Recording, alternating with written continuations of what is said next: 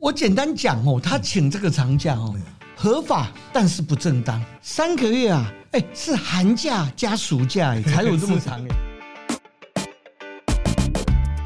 大家好，欢迎收听今天的人渣文本特辑开讲，我是周伟航啊。我们虽然是政治时事节目啊，我们邀请来宾哈，从第一集到现在啊，到第八集的都是政治人物。哎呀，不过我们呢哈，主题越来越轻松了，因为今天我们邀请到一位。很浪漫的政治人物了啊！好，我们就来欢迎我们全台湾最浪漫的民进党议员王世坚。伟航兄好，哎，各位听众朋友大家好，我是王世坚啊。这个我们世坚兄啊，哈，这个大家最近啊，很多人说他先知啊，但是啊，这个世坚兄也是啊，作为议员，作为立委哦，非常久了呢。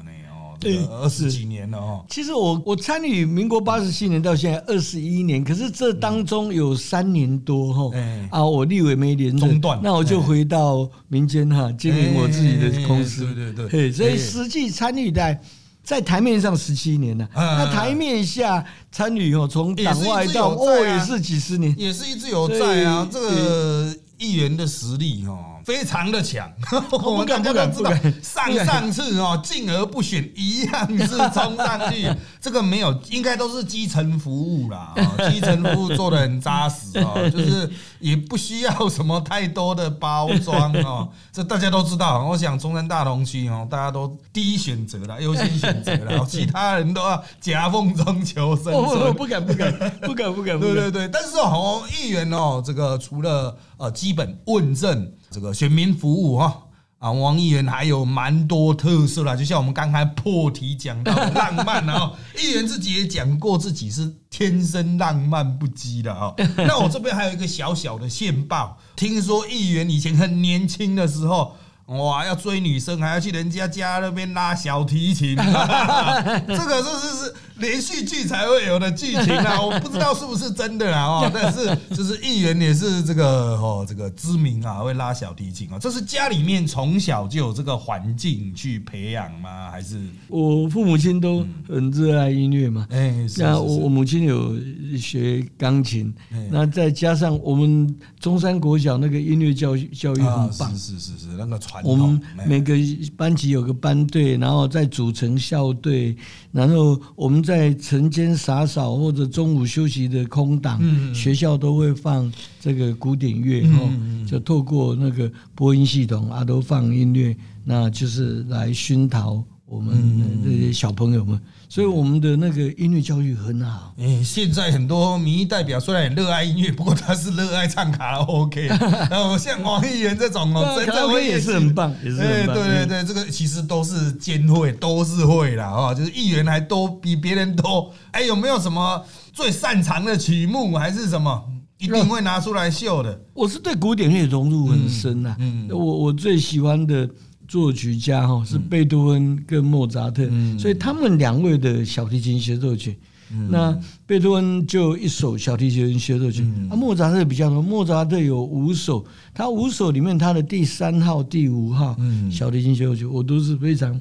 沉迷在这里，哇！这个议员真的非常专业。我要强调，我们不是台北爱乐电台，啊，我们是商行的人人在我们特辑开讲频道啦。有的音乐底子其实就是会有一个反差，你知道吗？因为大家都知道，哎，政治人物可能就是啊，越做服务越受到乡亲支持，感觉就离艺术很远。哎，可是议员又不会，议员是可以，王议员是可以切换自如啦。哦。这个其实大家都很少考虑到，考量到一点就是，其实台湾有一些啊，这个特别是偏西区的啊，呃，一些有传统的家庭，其实都是从日本时代以来哦，就很重视教育。啊，特别是音乐教育、美术教育都是很重视了哈。这个现在台湾人比较不重视，其实是蛮可惜的了，比较可惜。不过议员他刚才有提到爸爸妈妈，其实议员爸爸也是因为白色恐怖时代，对，是受难者嘛啊，然后才会之后就会有这个姻缘持续接触嘛。那能够谈一谈你爸爸对你哈在政治方面有什么样的启蒙，或是有什么启发吗？我。父亲是在。二八那一年后，接连而来就四六事件，第一个白色恐怖，其实那个证明了国民党当时啊，他们是计划性的啦，要针对我们台湾年轻一辈，或者说台湾社会呃高知识分子啊，所以他们进入台大校园、师大校园去抓这些学生会、哎读书会的学生。嗯。那我父亲当时念台大，所以他当然就身陷囹囹。哦，那那我。母亲这边是我母亲的父亲，就我外祖父，他叫张荣忠。嗯，他在日据时代，他参加这个文化协会，他是抗日的，但他也被日本人，日本只要皇太子来吼，那都会把他们这些政治犯抓去关。我外祖父被日本人关了三次，那他很鲜明的民族主义抗日分子。结果二战结束，国民党来了以后，哎，他没想到。他心仪的汉文化是这个样子，那么蛮横，那么粗暴哦，所以我外祖父当时就组织一个叫做台湾自治联军，嗯，他是用武装跟国民党军队对抗，嗯，那当然后来他们各方面都没有优势，当然就我外祖父是壮烈成人，嗯，现在在李登辉当总统的时候，那时候有针对这些诶老一辈口述历史有去。那个云林古坑那边挖出他们的遗骨，所以就在当地设了一个那个国家级的二二八纪念馆，就是那个绿色隧道的尾端那里。那那个纪念馆里面吼，第一面墙就在记录我外祖父张荣忠他们这个。台湾自治联军，所以我家是两代都受两代哦，受到这过去国民党那交织的家族历史。其实我们现在哈也经常就是讲说，现在年轻一辈哈，也不要只是读文献资料，你可以回去看看你自己的家族啊，怎么样经历这个时期，有什么样经验，这才比较。切身呐啊，那个看书你可能有时候会偏其中一边啊，你不知道自己定位，了解家族史啊，那那些反思现在自己的经历，也许会有不同的体会，就可能会挖掘出很多不同的意义啊。你会发现哦，原来家里会有这么深层啊，所以我变成现在这个这样子的人啊。因为我们听台都比较年轻一点啊，我是比较强，就是强烈建议反思的啊。像那个王爷的爸爸，好像是光明报事件嘛。就是四六事件，没错。他当时他老师谢雪红嗯，当然谢雪红当时有跑掉。嗯，那他们这些年轻的学生很很可惜。像我爸爸是被关，他关了大概两三年三年后，有有的甚至关一辈子。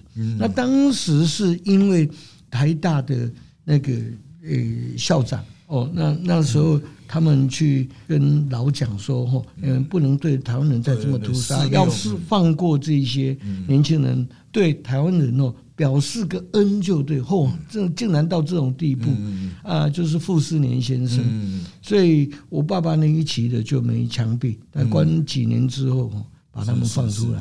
所以我家是很深刻的体验到说。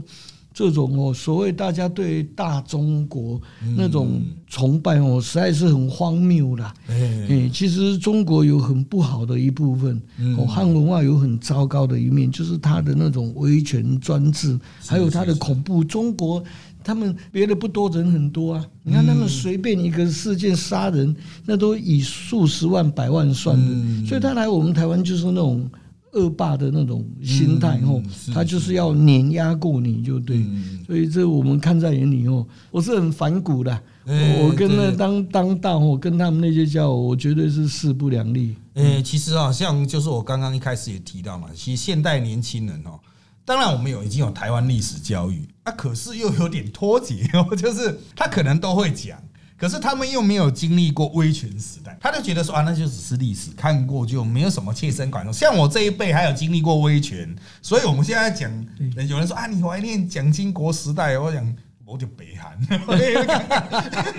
有有什么好怀念？就是有活过那个时代的人，他会有自己的那种，会稍微去想。那现在年轻人呢，我必须要强调一点哦，对于台湾史，不要讲说是比较早期二二八转型正义，就白色恐怖那个时间。往后面的都不太清楚，李登辉以前就是一个问号。哦，有很多学生蒋经国、蒋中正分不出来哦。对，哎，像现在这是台湾现在教育，但是我必须要强调，教育不是读书啦，回去看看自己身边，像议员的选区哦，就是他西区嘛，啊，他会有一些历史的脉络。哦，这历史脉络它怎么发展变成这样子？现在这个东西，其实年轻人你去搭个捷运就可以到嘛，哎，走走看看啊，就不要像我们以前，我们以前呢，我很早很早以前哦，也曾经在大同中山啊，我们有活动选举啊，啊，走一走发现啊，原来这里是二二八的那个碑在这里，对对。对，啊，为什么？我们那个时候想的是我们为什么不知道？可是现在呢，是已经都已经放在那边，可是大家不去认识啊，就很可惜啊。所以就从个人的家庭脉络或者身边呐，哈，很容易抵达的地方，就从这里开始去了解，诶，当年发生了什么事情，慢慢去掌握嘛。像那个什么霞海城隍庙什么的啊，不要只是去那边。什么求月老什么的，稍微了解一下，哎，他为什么会在那边？哦，大道城为什么发展啊？什么顶下交拼啊？霞海城隍跑去才搬到县址这样子啊？这个历史脉络哈，大家都去了解，其实我觉得会比较有意思啦。好，可是啊，历史部分啊，我们先讲到这边，我们拉回来当代政治啦，这就是议员最擅长的一点。对对对，我们都知道啊，议员这个。最厉害还是妙语如珠啦！当然，现在我们一般讲哦，年轻人都讲干话，议员那个比喻啊、对句真的厉害哦。我们这这做媒体的，我们都远远比不上哦，就是很能掌握到时事的精髓啦。我们就一一来谈最近发生的事件啊。第一个当然是议员的防守范围啊，柯文哲啊，柯文哲可以防守的东西太多，我们一一来谈。然后最近他有开一个玩笑，然后他说他开玩笑，又说记者偷录啊，但实际记者又出来说，哦，有种你告我，不然我告你哦，并没有透露什么呢，就是完成一日双塔，靠什么？他说吃安呐，哈，吃吃安非他命啊。啊，当然了，事后民政党出来说，只是个讲一个笑话啊。那当然了，外界很多不认同的声音了啊。就是第一个，有有些玩笑哈，不太适合啊。这个讲过头不好。对啊，这个其实现在大家就是以尽量不提的方式，不要让年轻一辈去接触嘛，提都不要提是最好嘛。啊，对，那当然了，后续可能还会有一些发展了哈。那议员怎么看这个事情？那个伟阳兄，我本来也是把他当玩笑话，我想说他只是做了最错误的示范。可是我冷静一想哦，第一点，柯文哲这五年，大家注意看他的一言一行哦，他时而亢奋，啊，时而沮丧呐，他那种沮丧是不是一般人那种沮丧？嗯哦，虽然因为我很近距离、长时间观察他我们议员的工作嘛，嗯，所以我发现他这一点，哎，我相当程度相信你，嗯，因为他的时而亢奋，时而焦虑，哦，那就是。安非他命的后遗症啊。第二点，我前一段时间就举例过，他组成民众党以后，他推那些去参选区域立委的。我说他是推这些人去当他政治版的神风特工队，就是去帮他寻仇报复的嘛。哦，刚好被我一语言中。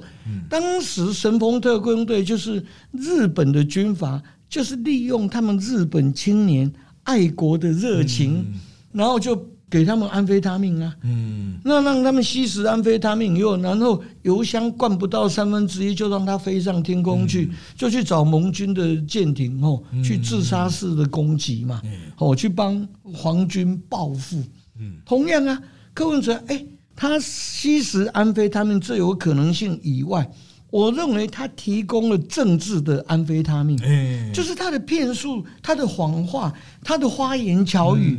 他把他的政治安非他命灌给对政治有憧憬、有理想的青年这一辈，让他们去当他的神风特工队，帮他去向蓝绿局各方面哦去寻仇、去报复。所以我当天呢。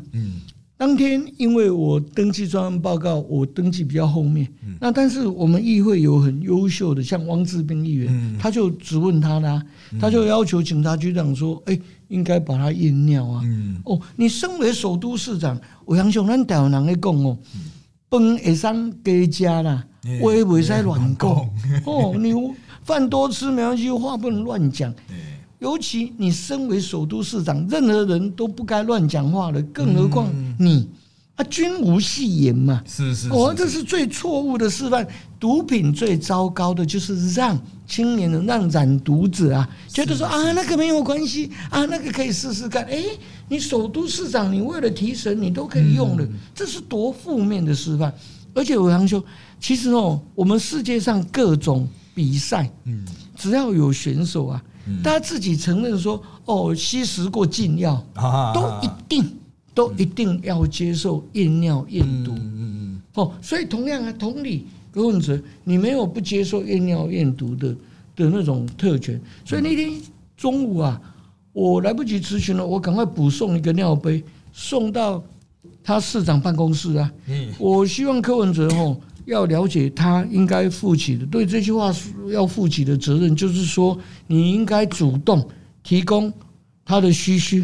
哦，来接受验尿验毒，以招公信嘛，表示你的清白，同时这也才为这件事情正式画下一个句点。哎，对，的确 哈，你要讲干话，你就会干话的内容来实践了。哎哎，那当然，柯文哲最近的包不止这一个，这个包是讲话类哦，可是他底下的局处哈也会给他出状况，像我们现在录音的地方旁边。就是大巨 蛋的，对对对，大巨蛋这个也是啦。当然有些议员是持续在追啦，啊，这个比较持续在追了啊。那像大巨蛋这个也是他处理的一个状况，就是现在哈，我们其实我们自己做数据啊，我们时代力量智库自己做数据，发现大巨蛋的事情又造成科粉又一批流失。哎，因为跟他一开始的立场差很多。一开始他说是啊五大弊案，对，哦，后来又叫五大案，对，然后又再变成就是说啊，这个好像还传出跟远雄密会，对，哦，说要解决，反正他的态度是一直变，一直变，一直变。那他现在不是自己出面解决？他是交给都发局啊局长去扛，我们就换一个局长，就换他扛，由局长把这个扛下来。现在感觉就是一路要把他推过去的感觉。那议员怎么看？这样一路以来的转变，从五大弊案、五大案，然后远雄密会又这样子一路跑到现在。伟阳兄，哎，大巨蛋案我感受最深刻。是是，当时他还没担任市长的时候，他来我们议员各个拜访后。五大案呐，嗯，我没有用五大弊案的名称，可是我把那些案子的详细经过，因为有的案子，当年比方说双子星案，我在议会郝龙斌当市长的时候，我要求说要成立专案调查小组，后来我们大会成立了，我也担任小组的里面的成员后，那也写了报告。那大巨蛋也是我跟他提起的，还没当市长的时候，他也答应我们说，哎，这个事确实有问题。是，那么。我不是说哦，你当了市长，那我们大巨蛋就交给你去处理，以后那就不帮你。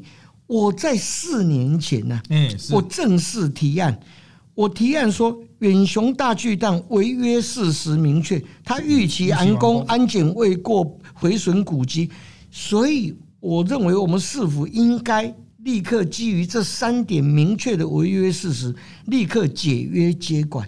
那解约接管以后，我们再邀学者专家。公民团体、热心市民，大家针对大巨蛋的最大的问题，量体过大、逃生空间不足等等的问题，哪些该拆，哪些该留，我们做个决议以后，由市府来完成。那我这个提案 好不容易三十三位议员联署，好不容易在议会经过三读激辩通过，因为当时选举刚完。我们议会有很多是建商派或者英雄派的嘛，那当然大家各自有立场，哦他们当然反对。可是至少我讲的这些话，那是最好的时机。是，我们是否赶快取回大巨蛋的主导权？可是柯市长，我这个案通过，哎，我们议会帮你背书，议会做你的靠山，是，那你大可以这么做，这都有法律的约束力的。是是，柯市长哦，束诸高阁啦。嗯，他是。舍此正途而不救，嗯，结果你知道他四年多来他怎么办呢？第一点就你刚刚有提到，他有密会元雄赵腾雄，哦，原来他骂骂一套，哎，私底下他早就跟元雄在妥协了。是。第二点，他在这个过程当中，他还把大巨蛋当成敲门砖。去敲开那几个财团的大门，他以大巨蛋案去找了中信，找了中信金，找了富邦，哈，找台塑，哦，找润泰，所有了台面上喊得出口的这些大财团，他通通以大巨蛋说要去跟他们商讨大巨蛋，看他们要不要接。那伟阳兄基本上他这就是逻辑错误。哎，你如果要解决大巨蛋，我这个是合法合理最好的方式，对对，公开透明，对对对，他不是。他等于私相授受的方式去找这些财团，就算大巨蛋要解决，也应该透过公开透明的方式，我们是否收回主导权？是，然后我们再根据说，那我们是什么样的条件，我们要发包什么给财团，给谁下去接手？那这是另外一回事。结果他不是，他用这种私相授受的方式，而且我刚说，我这个提案里面。预期完工是远雄很致命的一点，也就是说，甲乙双方的合约，当你乙方预期的，我甲方跟你解约，我不必赔偿你啊，是，后而且你要听候我发落，我把这个处置好，剩余该你的你才拿回去，是，所以这对他预期的部分，对我们市府非常有利。你知道，他不但不照我这个合约做，他也怎么样呢？这四年来，他竟然把预期的部分。融通给远雄，远雄对宫崎啊提出四大点那个仲裁，就这四件仲裁，一个就是说他废土弃置，他已经取得一百一十天；第二个就是说那个他变更什么绿建筑的部分，绿建筑也让他拿到九百八十天。嗯，光这两个绿建筑跟诶土方就拿了一千零九十天。嗯，我说哦，柯文哲，你们你跟他三弄两不弄的哈，就给他一千零九十天哦，比天方夜谭还离谱。嗯嗯，天方夜谭也才一千零一夜啊，不是吗？难道还没结束哦？他后续还两个，还两个仲裁，里面有一个我觉得最火大的是什么呢？大家记不记得那个护树团体？嗯，人家他们多真的是为了一个使命，嗯，为了绿色的延续，那为了整个周遭，为了社区的护树联盟，这么认真在讨论提出这些。哎，护树联盟当时去阻挠他移树的部分，他把这个也当成说，那我被你延误了。他要求四百八十天工期，那这个还在仲裁中。哎。这个我认为柯文哲，你表面讲一套，嗯，背后你认定财团来追杀这些互助团体，你于心何忍？这跟你跟你五年前你标榜的，你标榜了你的白色力量，你的公开透明，你的对绿色，这我所谓的绿色哈，我不是光指绿色民进党，就是对我们环境保护这个绿色这个部分，你的讲的那些。理念，你完全通通背离。你跟财团，你跟他密会之后，你放任他们去追杀，嗯，去追杀这些户数，可能也是有协调过了，所以很可恶。他们就是有协协调出一个版本啊，像我把比较复杂的政治的角度哈翻译给各位听，就是刚议员给我们看的这一份，我稍微看了一下联署名单里面联署人，信义松山区九个都连，在地议员九个都连。了，你想三议员说三十三个吗？九个都连了，所以有没有民意？有啊，在地的议员都连了。好，那中了，接下来是他发展就跟柯文哲一开始讲的有有慢慢走中，不知道他要往哪里走。后来我们才知道，好像已经有谈过，然后就是要照那样子走。那当然中间有人去拦阻。柯文哲制造一些有利条件，像刚才违约哈，柯文哲制造一些有利条件，说好你可以工期展年，可以延多少来避掉这一个啊原本的上方宝剑啊。那现发展到现在呢啊，他就是后来卡在未，后来远雄又被抓到嘛啊，这个伪造图施工啊什么，就是他现在停工一大块那个群楼部分的主因了啊。好。那这个部分呢？哦，大家想怎么解决啊？那个安全性嘛啊，因为就是其实现在现在大家讲疏散不出去，然后他们就讲电脑模拟，就电脑模拟跑不出来了啊。然后就是现在督发局长又说啊，反正就是先给他过过了用呃之后再补啊的感觉。现在的就是感觉就是好像已经有一套想法，就不是你们外面这些人在讨论啊，不是什么公民团体，也不是学者专家，反正就是他们好像跟你设计好一套。啊，你就从头走到尾，就把它走完，对，就是这样子的感觉了啊。所以其实这样子感觉下来，第一个啊，原本都在投入这件事情的，当然就知道你好像有方向，不开心是不开心啊。但大家可以去检讨是否违背政治承诺的问题啊，像这一次我们有观察到很多，这一次在这个都发局长啊，他这个都审强制过关之后，有人就火大，我还投你两票啊，这二零一四、二零一八我都投你一票，你结果这个巨蛋给我这样子搞啊，那当然这个事情会怎么发展哦，我们还是要继续看下去啊，就是双方还是会有一番交锋啊，但是。也不是说什么人在做天在看的问题，人在做人都有眼睛会看啊，就是像这种事情其实也不止大鸡蛋一粒啊，五大案嘛，对，还有那美和市也是很扯哦。我想说，美和市啊，在郝龙斌时代，那当时我跟议会我们很多议员，我们就强烈要求他说。这个很明显的不符合。如果说我们市府要招标出去，是如果说我们要发包工程，那是最低价金。那如果我们是要跟人家合建，要拿回东西，那就是最高回馈。可美和市显然没有照这样对照，一万六千八百平的市府的土地，哎，这里面呢百分之九十九是我们市府的，里面只有一百平是。那个日盛生的，日盛生还是透过这种政治的讯息去知道，先去偷买了一百平，结果怎么样？这个招标明显的被加了六个字“私地主优先”哦，五个字“私地主优先”，私地主优先的结果，没有一家名门正派来投标，就只有因为大家不想来陪公子读书嘛。你是里面的私地主，他只占一百平呢，他占千分之六，结果由他。来主导这一个开发，然后他占千分之六，他分回百分之七十一的房屋。嗯，这我讲给大家听，说你认为合理，郝明自己也觉得哇，这个真的是不对的。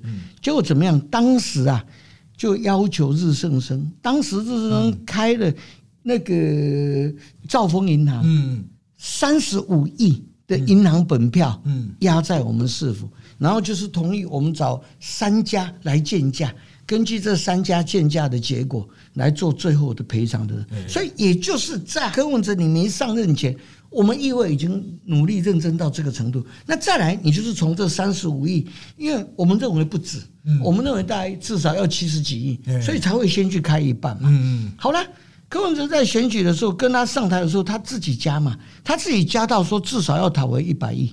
哦，那当然还有一个，我我来不及讲，有一个原因哦，要加码的，那那也有道理。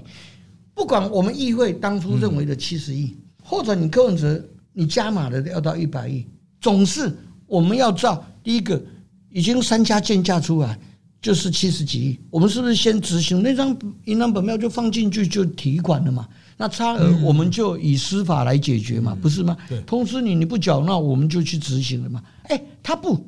他又跟他来这套，我跟他一再的交代哦，说这种绝对不能去仲裁。柯文哲同意跟他仲裁。柯文哲上任的第七天，就急急忙忙的在诶一百零四年的一月三号，嗯柯文哲本人担任会议主席，召开那个会议。会议的主题名称就是美和事案后续处理方案，就这样一个主题的结论四个字：交付仲裁。交付仲裁等于放过他，为什么？仲裁就三个人，你日生生推一个，市府推一个，然后两个再共推一个。那个欧阳兄，如果要帮人民、帮政府讨公道，一定要透过司法。为什么？法院至少政府开的，法院每一审三个人，三审至少九个法官。那么如果法官偏向财团，哪一天被逮到，他要被关到死。对，哦，这比较不可能。仲裁很简单，这是民间机构，他不用去买通别人，他也不用买通市府那个，他买通中间这一个就好啊，共推的这个就好，不是吗？而且那个人无罪，那个因为这是民间的那个，没有那个司法约束力。公务员、法官、法界，他们是公职人员，是是，你自然才有司法贪渎的这个约束力。他那个没有啊，好，没有的结果。你知道吗？纵容日盛生去采对他最有利的方式，你舍弃正式的司法途径而不救，是是是。那要回多少？要回三十三亿。伟阳兄，如果要三十三亿哦，第一点等于我们还要找两亿，找给找给日盛生。哦，那个第二点，如果只要三十三亿。那用得着你吗？嗯，那也用不着啊，那也也没得讲的，你讲的跟天一样高，不是吗？这很明显就是放水，嗯，很明显，明显，明显就是放水，所以这个家伙很恶劣啊。嗯，我所以很多人都不太清楚这些案子最后面跑到，所以我会那么，我大家只看到，因为我有时候因为我们能咨询的时间有限嘛，那媒体的露出也很有限，那我们个别议员不像他市府，市府有那么庞大的资源。哦，加上柯文哲，哦，他背后有那么多的丰厚的支持，他一堆网军呢，所以他大可以在网络上制造声量，保护他，然后攻击、霸凌、消遣我们这些在尽责任在追他的人、监督他的人。所以，我我觉得这个资源很不对的。我比方说，我简单讲说，柯市长领导的市政府有八万位公务大军呢，八万呢。我们议员呐，像我办公室连我加起来，我七个助理加我八个人，万分之一嘛，就资源不对等，所以我一直呼吁说，哦，市民朋友们，就是对于我们议员，我们不是生性爱找茬，不是。像我，我个人，我有家庭受政治破坏的因素，我来参与政治的，我我对政治无所求，那我我希望大家可以冷静去看看我们对。诶，市长的执行、哈的监督的追踪那个内容，我不是针对柯市长这样的。其实议员的职责就是选议员是来监督市长，不是来跟市长做朋友的嘛。那我们选这个市长是选他当市长，不是选他当皇帝的。他本来就是应该接受议员跟民众的监督嘛。不管你再多喜欢这个市长，你都应该放手让议员。来鞭策他才对。对，我不是对柯文哲这样已，我从马英九，马英九当市长，马英九、郝龙斌，哎，马英九、郝龙斌过去不是人气那么高吗？我照常，因为我打马屠龙。哦，那那是我议员的职责。是是是。议员不是选来跟市长当朋友，也不是当市长的背后灵，嗯，更不是当市长的拉拉队。嗯，所以我在历届市长啊，我跟市长三步。我绝对不跟市长吃饭应酬，我也不当市长的背后灵。他们要剪彩啦，有那些光芒，有那些那个，我绝对不去沾光。那我也更不当市长的拉拉队。哎，市长你做的再好，该称赞你的也别人哦。议会有议会的格，我是要监督你的。那你做的再好，我都不应该当你拉拉队，更何况你做的这么糟。是是是。哦，所以我觉得我们哦。府会吼要各司其职，这样才对。哦，所以我强烈监督柯文哲。过去我打马屠龙啊，现在我是抓宝了啊，抓宝，抓宝，抓宝。柯文哲这个宝，是是是啊。不过讲到议员市府府会，哎，最近珊珊啊，我们珊珊议员跑去当副市长。珊珊也是跟那个王议员长时间的同事了啊。对，珊珊就比较柔性。呃，他他很好的。对的，他跑去当副市长，哎，议员会觉得说这是柯文哲的一招妙棋吗？还是说，哎，有对他有什么提醒？黄珊珊，比方说，我跟黄珊珊，我们在民国八十七年同期进入议会，我很佩服他，他学养俱佳，而且我觉得他很有正义感。当时因为我在监督马英九，马英九那时候人气最高嘛，就我那时候 有一点失落了，蛮孤独的。为什么？因为每次讲完他哦啊电话啊什么，他当时马英对韩粉那样子。那所以，我我其实说实话，有一点蛮落寞的啦。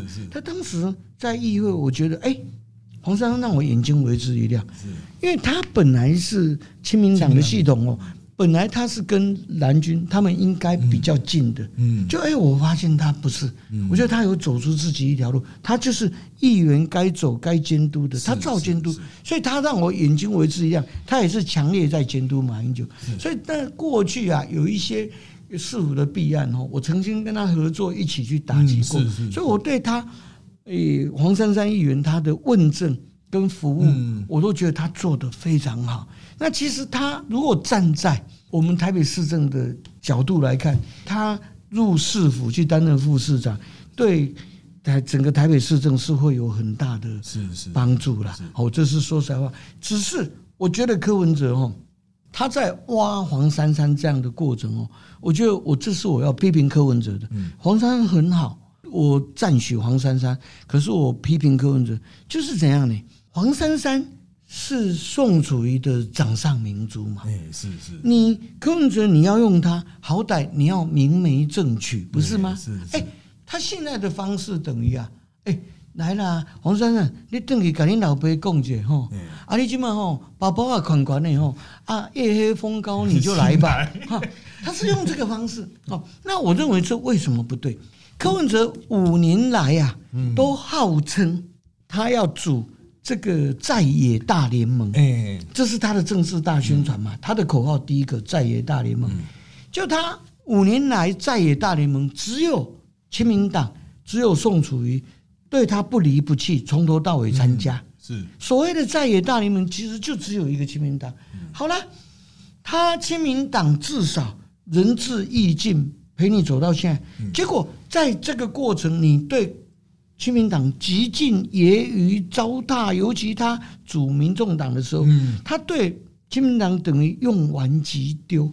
哦，当然这是现在还想用那一张票，对，当然这是亲民党跟他的关系啦。只是我们在侧面看，我们觉得，哎，你这个人，你你这个人很糟糕。我为什么称呼柯文哲？我送他很多名号。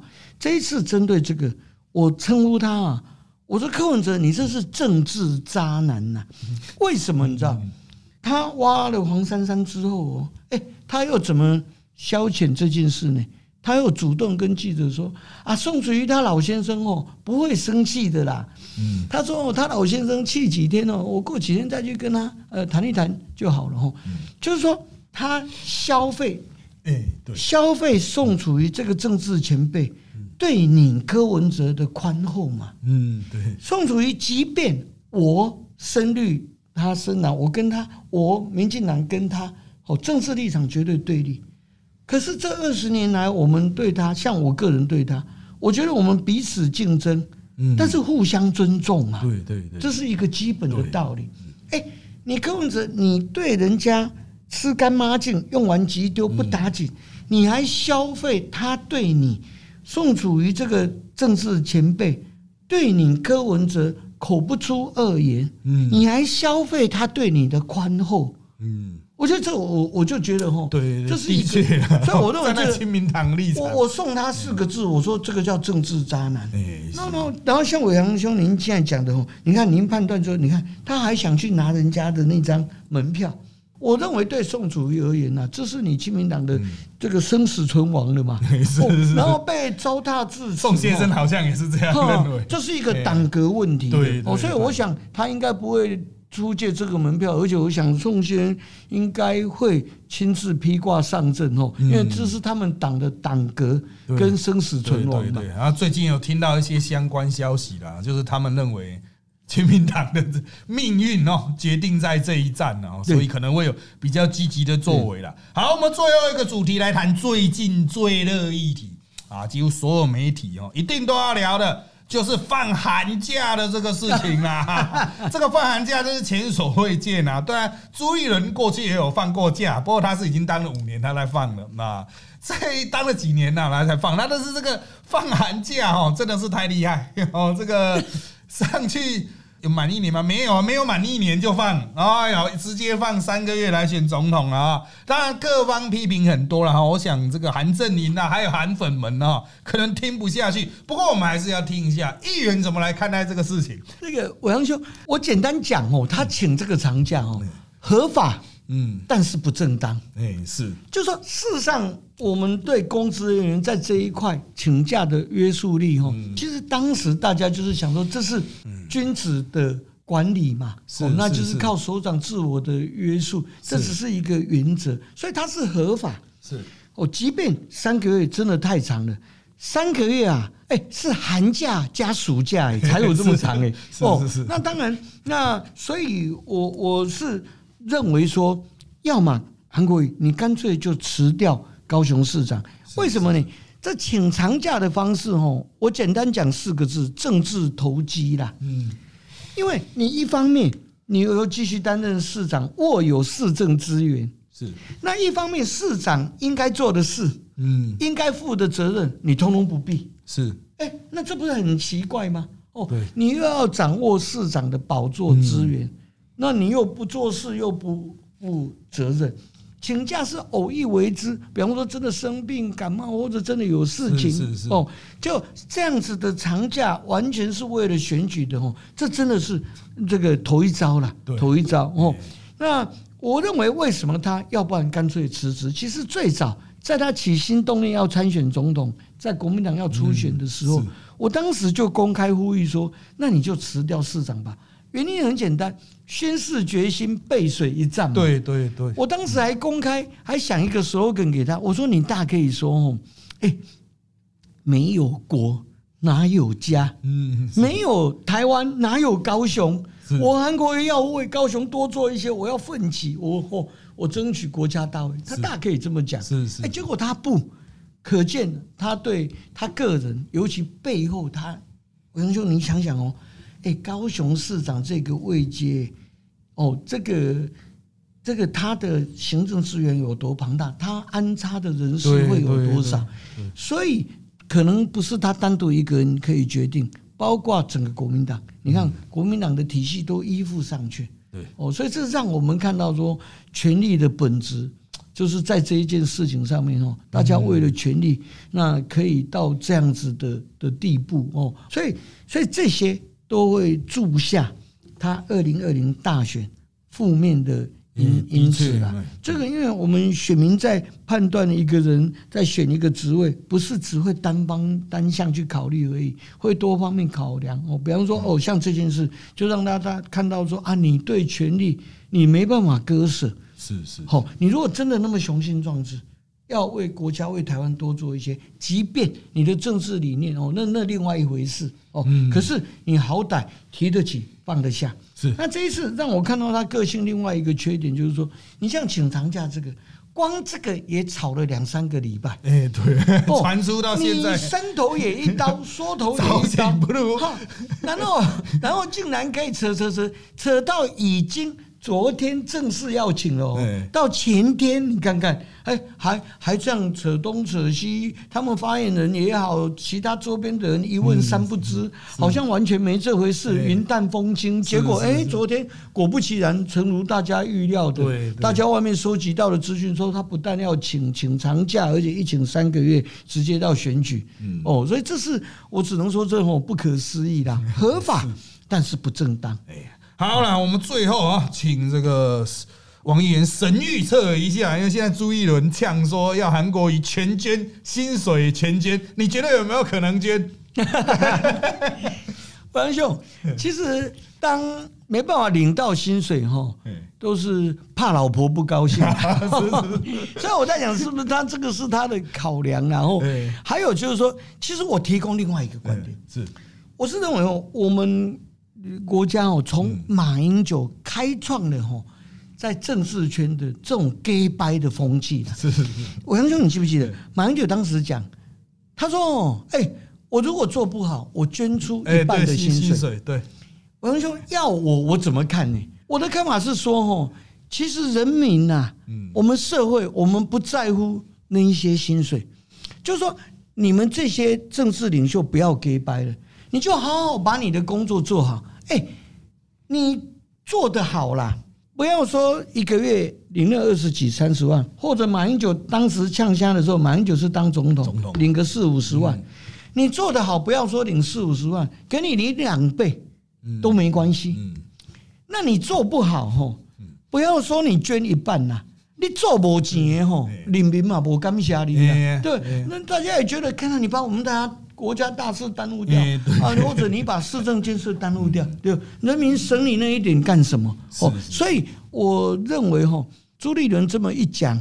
也其实他等于帮韩国瑜开一条路，再帮他开通了。哎等于哎。他写个剧本啊，韩国瑜你如果照这样哦。哎，其实对我们国家或者对高雄市来讲，不是说你市长那一点的新的也不能解决，对，也不能解决哦。但是朱立伦帮他想到这么好的梗子，替他搭了这么好好的楼梯，结果他还是不下来。这我就想不懂，这我只能说，是不是他很在意说，如果月底哈领薪水的时候啊，没有带，没有拿回家里哦，那老婆会不高兴。大概这个是最大的原因吧。